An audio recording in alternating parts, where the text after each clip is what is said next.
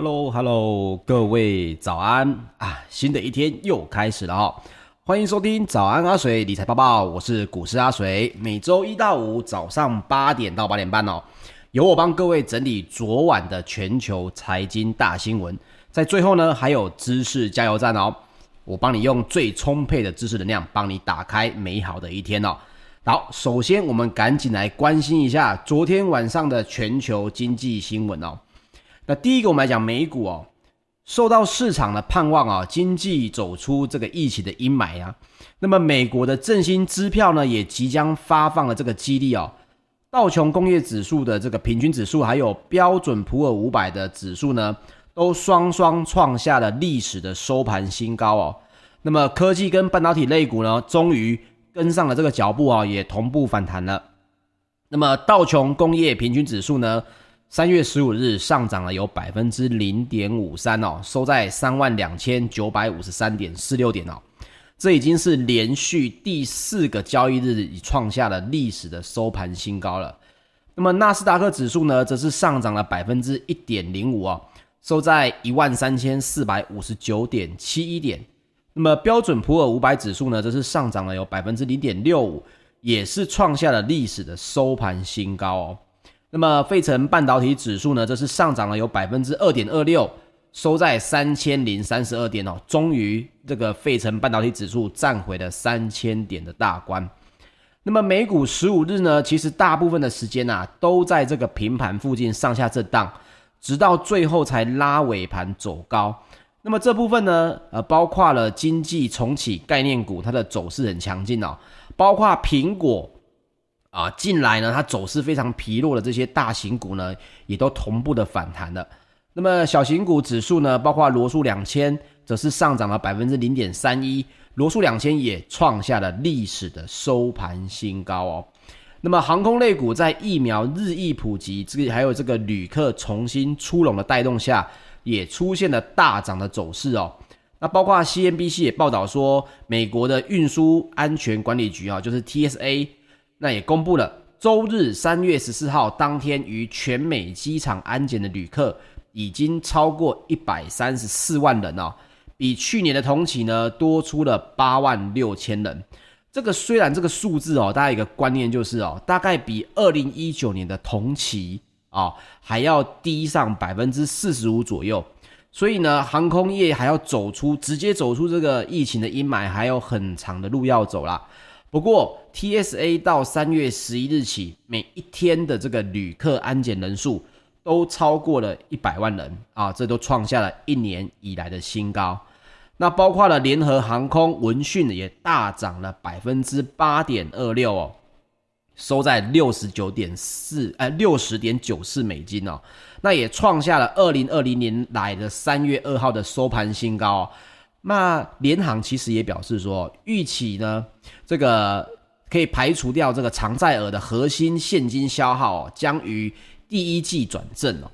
那么该公司一月原本预测说，大概第一季呢，每天还要再损失大概是一千九百万的美金哦。那但是联合航空现在觉得说，诶，应该是有机会，还可以稍微比原本预测还要再好一些。那美国航空跟达美航空也因此同步跳涨了有百分之七点七，还有百分之二点三三哦。那 S n P 一五零零航空指数跳涨了百分之四，来到了一年以来的新高位置。包括了其他的旅游观光类股也同步走强，还有包像是嘉年华邮轮集团啊，或者是赌场的运营商啊，永利度假村。还有美高梅的这个国际度假村，他们也都分别劲扬了有百分之四点六七、百分之二点零一跟百分之五点零八。可以看到，基本上现在大家的资金都已经有一个预期的心态，觉得这个疫情因为疫苗的关系好转了。那么这些原本去年非常惨的这些集团，应该会迎来一个报复性的消费哦。那我们要继续看下去。那包括了十五日当天呢，罗素一千成长股指数呢也表现优于这个罗素一千的价值股指数哈。换句话说，大家现在认为应该来买的是成长股，而不是所谓的价值股哦。但这个是市场的一个情况啦，我们大家还是要观察一下。说，我现在其实对于整个美股还有台股最担忧的事情就是。现在已经没有比较没有殖利率的问题了，除了我们昨天早安阿水讲到的 SLR 这件事情，这待会我们还会再提到以外，但是现在利多这么多，但是美国的美股其实昨天晚上是在平盘附近的哦，是在尾盘的时候才最后拉上去，所以让我也开始有一点怀疑说，你如果利多不涨的话，那这件事情对美股还甚至是台股来讲。会不会是一件好事呢？这个我觉得大家还要再再多加观察哦。那么，美国的总统拜登呢，三月十一号签署了这个一点九兆美元的财政刺激方案后，呃，来到今天，国家税务局 IRS 已经开始处理要发放给美国多数人民的一千四百块美元的振兴支票了。那预料呢，将为开始复苏的这个经济带来更多的活力哦。那 Business Insider 跟这个市场。Watch 的这个十五日的报道呢，呃，瑞穗银行最新的调查显示哦，寄送给美国人民的振兴支票当中，大概会有四百亿美元呢会被民众转而投入这个所谓的比特币或者是股票。那包括知名的这个投资的机构的投资长呢，James 也表示，FED 每日依旧对金融市场注入了超过五十亿美元的资金哦。那么，国会也通过了数兆美元的财政刺激方案，股价仍有相当多的上涨空间，但是它属于他的个人的意见呐、啊，我觉得大家也是参考一下就好了。那在个股的变化方面呢，包括了美国的连锁电影院 AMC Entertainment 呢，位于洛杉矶的两处戏院，在十五号也重新开始运作了。那么，当地其他二十三家戏院也在十九号前开始重启啊。那它的股价呢，也因此闻讯飙涨了有百分之二十五点八一哦。那特斯拉则是上涨了有百分之二，收在七百零七点九四美元。那么特斯拉执行长马斯克呢，透过呈交给美国证券交易委员会 SEC 的公告中也表示，啊，他虽然会继续担任这个执行长，但是头衔呢将改成，我没有看错哦，你们各位接下来没有听错哦。马斯克跟 SEC 说，他的头衔要改成特斯拉电音之王啊，电音之王，你知道电子音乐。那么财务长呢，扎克的头衔也要改成货币大师哈，Master of Coin 哈，这个非常的豪迈啊哈，直接就把头衔给改了，财务长直接改成叫货币大师。那么我个人猜测，马斯克成为电音之王，应该是跟他的女朋友加拿大的女朋友有关嘛，他女朋友是。这个电音哈，但是实情不得而知啊。这个马斯克的女友格莱姆斯是电音才女嘛，所以他可能因此改成了这个呃电音之王。至于他们的财务长呢，被改成货币大师，那这件事情应该也跟他买进的这个比特币，还有他非常个人很钟爱这个狗狗币哈，可能有关。当然了，有钱就是任性嘛哈。这个他的财务长的头衔要改成什么，他可以自己决定。好。那包括 FED 定于周二十六号举行的这个为期两天的利率决策会议呢，市场会关注这个 FED 官员对于今年哦长期呃长债殖利率的这个急剧上升的看法啊，包括各位最近我们不是常常看到 FED 对于这个利率这件事情，它其实反而表现的没有什么很积极的这种呃言论哦，都是说我们在研究看看。并没有所谓大家所希望的哦。那么周二十六号为期两天的这个利率的决策会议呢，大家就会去觉得说，希望 FED 可以采取措施哦，比如说可以去修改我们昨天讲到的这个补充杠杆比率的规则哦，SLR 的规则，来去减轻美债市场的压力。可是各位，你们有在听早安阿水的朋友应该也知道，这并不是 FED 一个人说了就算哦，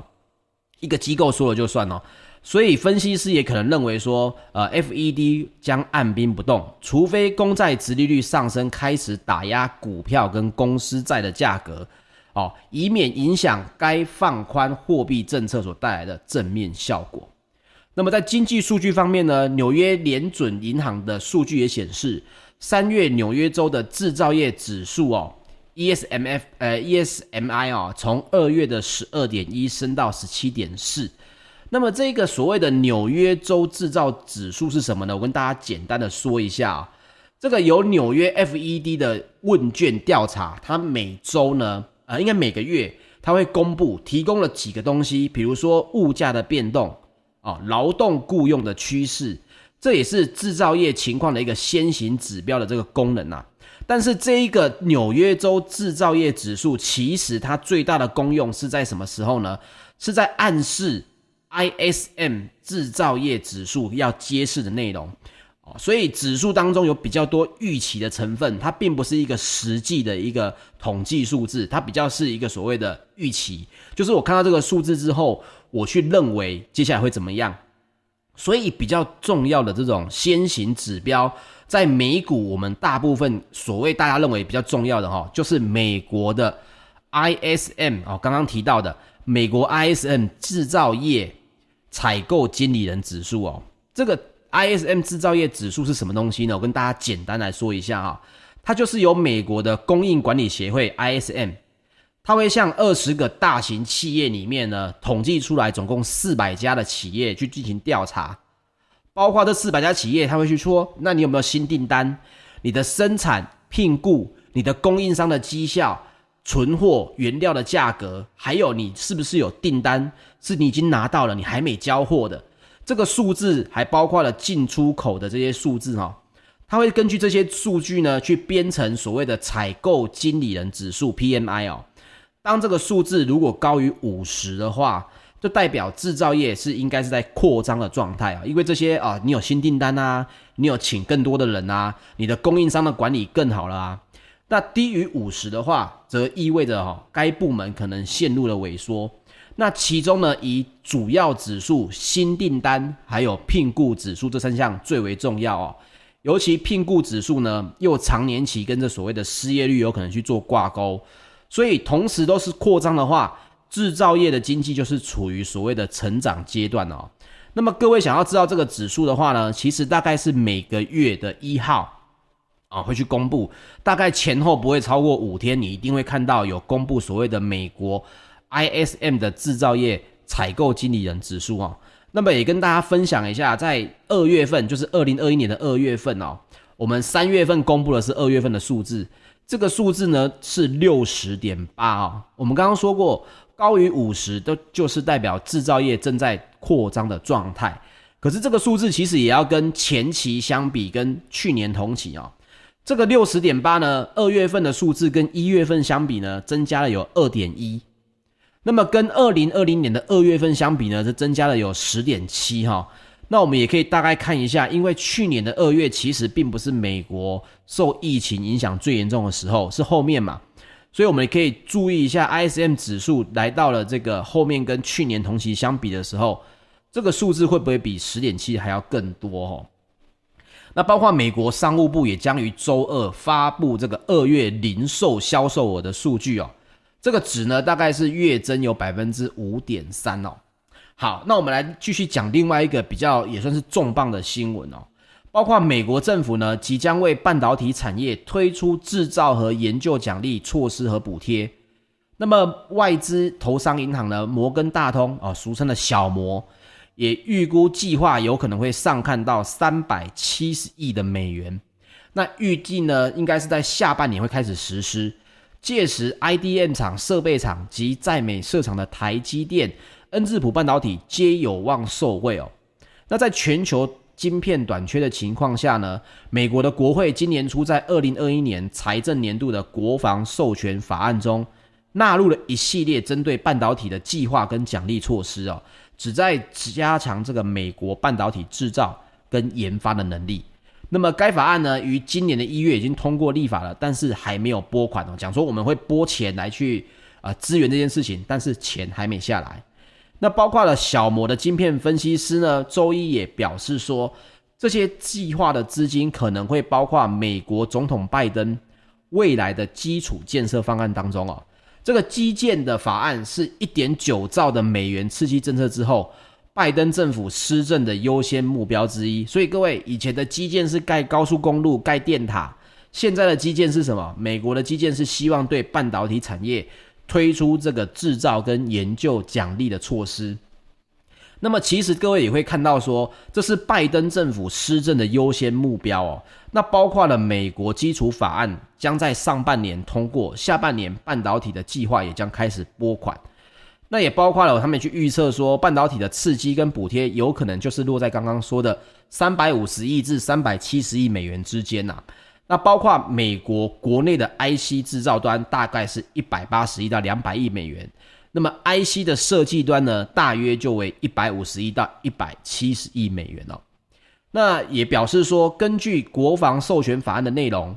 预估未来分发资金跟刺激措施的时候呢，美国的整合元件制造商将会是优先奖励的这个业者。那是有谁呢？这些 IDM 整合元件的制造商有谁呢？包括了 Intel 啊、美光、德州仪器、亚德诺半导体跟艾森美半导体哦，那这个分析师小摩分析师也表示说，符合美国国防相关资格的这个公司也属于奖励范围，而在美国设厂的台积电跟恩智浦哈也有望雨露均沾，尽管它的受惠程度比较小。那么其实这个新闻对我来讲，我认为还是要持续的追踪啦。各位可以看到，其实美国把基建这件事情偏向半导体行业。它其实很大的一个希望，大家应该有听到新闻在讲到说，他不希望在晶片制造这一块是被掐在我们台积电的手上的，所以也包括了台积电现在外资这样子属于卖超，不知不知道今天会不会转为买超啦。但是各位也可以看到，台积电在长期短线上面被外资所谓出现的这个卖超的情况，或许也跟外资也认为说，如果美国政府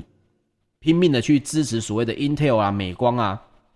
虽然台积电的技术堡垒还是非常的强大，但是有没有可能造成影响？我认为这是要继续观察的哈。所以这个新闻，我认为说，嗯，并不是所谓的正向或负向，而是跟大家讲说，诶，各位风向有点稍微在改变，需要多加的注意哦。那么欧洲新闻的部分呢，周一啊，泛欧的指数 STOXX 六百。指数收平，报在四百二十三点零八点哦。那么欧洲三大指指数呢也齐跌，包括了英国的 FTSE 一百指数呢下跌了有百分之零点一七，德国的 DAX 指数则是下跌了零点二八，那么法国的 CAC 指数则是下跌了有百分之零点一八哦。那么欧洲的各类股当中，包括旅游休闲股跳涨的部分比较多，大概有百分之二点三。但是基本资源股跟能源股的下跌大概有百分之一点五，那金融类股也下跌了百分之一哦。那泛欧指数给各位一个观念哦，现在目前泛欧指数呢，只要再涨二点六百分之二点六，就可以站回去年年初创下的空前新高哦。那么市场观察也报道，福斯集团周一三月十五号在首度举办的这个 Power Day 发表会上面也宣布。包括了福斯集团的执行长这个 Herbert 呢，也表示说，福斯啊，未来十年会力求把电动车的电池成本压低有百分之五十。同时呢，福斯也宣布了，二零二五年年底前，欧洲的电动车的充电网将会增加五倍。数年内呢，计划经营一万八千个公共快充点哦，当中八千个将跟石油巨擘 BP 合资经营。各位。你应该知道，所有的电动车遇到最大的阻力，其实原本就是跟石油厂商，因为你做电动车的，那我的石油谁来加，对吧？所以这个他非常的聪明，与其增加一个敌人，不如直接跟我的什么预期可能的敌人直接合资经营，你不用担心你的损失，我来其他地方补给你啊、哦。这种所谓的连。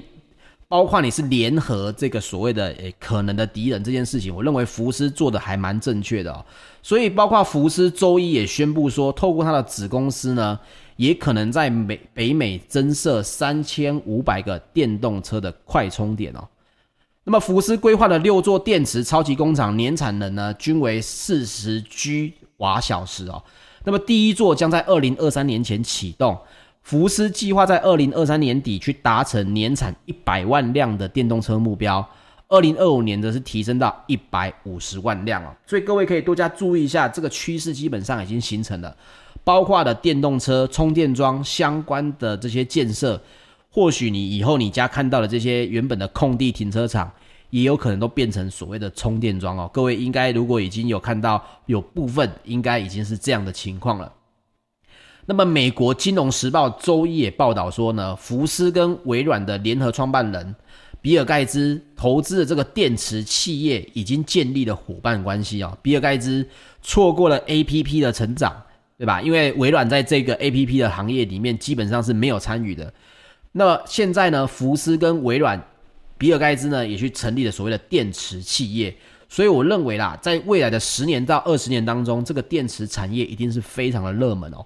那周一，福斯也表示说，锂电池的固态电池离商业化还有一段距离。那希望在二零二五年过后呢，可以推出所谓的家用产品。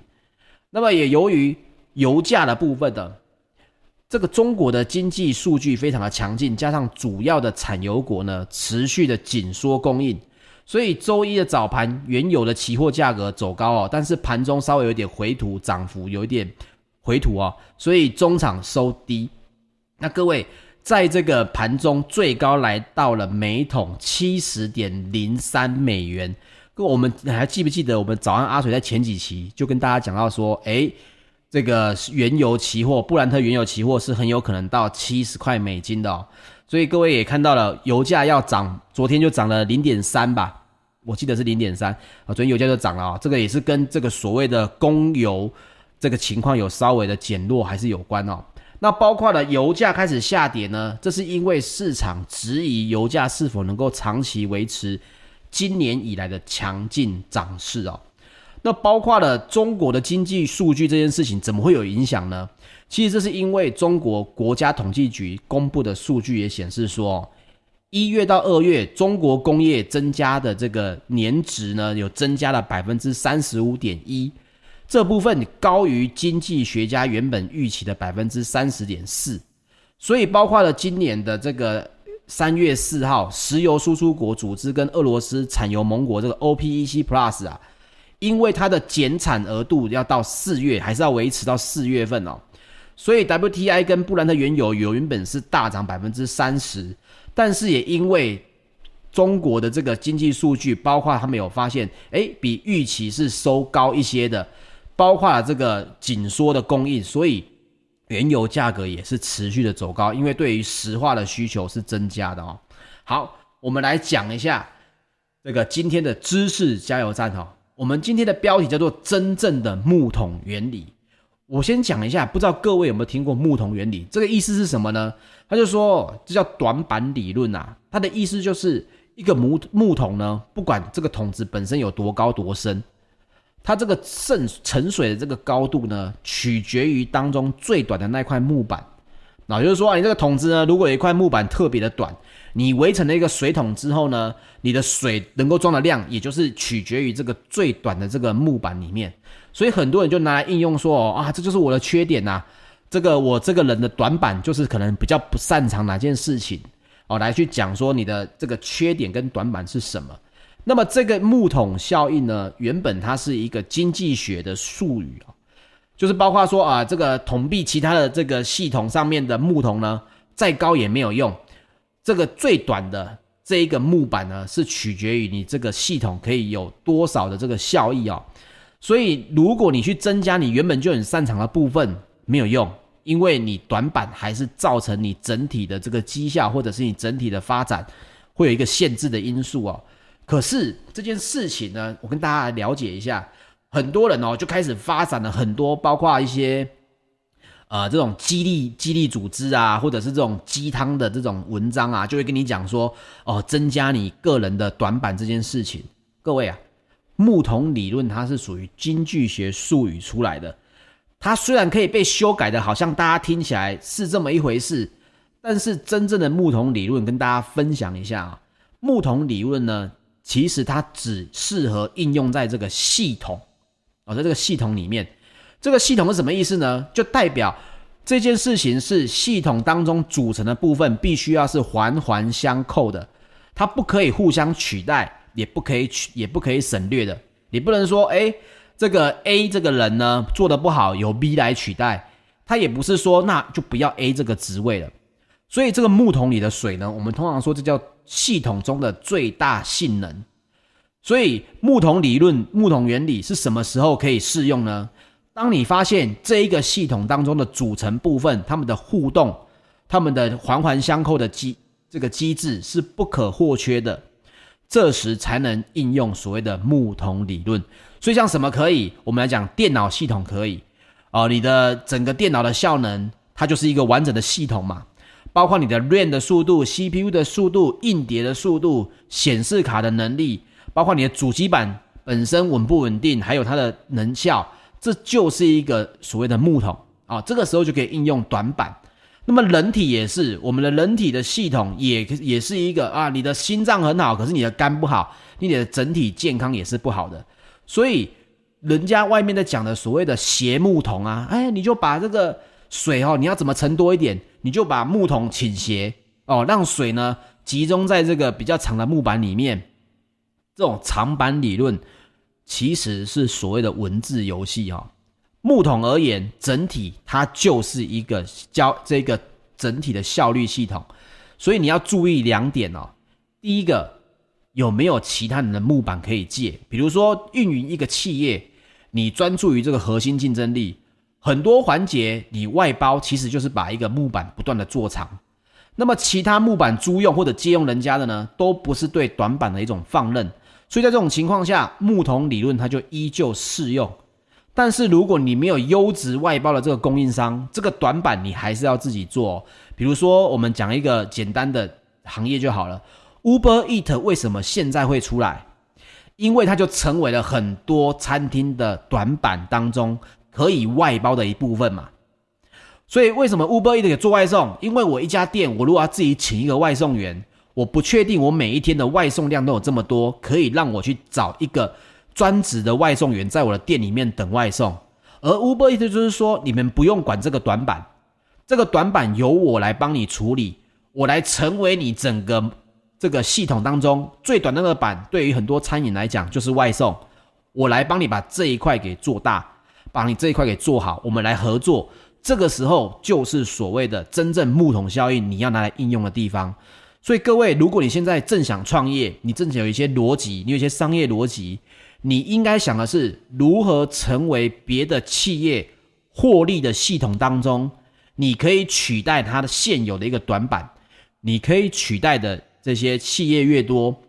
那么恭喜你，你的这个商业模式就越容易在一开始就能够发展的非常的好。所以我们来讲一下说，企业专注的地方永远都不是所谓的自己的短板。是聪明的把短板给外包，而没办法外包的时候，你会看到很多我们现在看到的电商也在开始做自己的什么物流的部分了嘛。所以物流其实是不是成为什么这些电商的短板？也因此，如果你本身就已经跟这个行业有相关的，你应该看到的是这个趋势。诶，为什么它需要有自己的这个货运车队？是这个短板没办法外包吗？我有没有一个介入的机会，可以去取代这一个？你不用自己建立，我来帮你处理这个短板啊！这个就是大家的一个商业的思维了。那么个人呢？你说，诶，水哥，我是假狼来逃楼的，你可以注意一下哈，包括你能不能成为这一块木板，来融入别人的这个系统当中哦。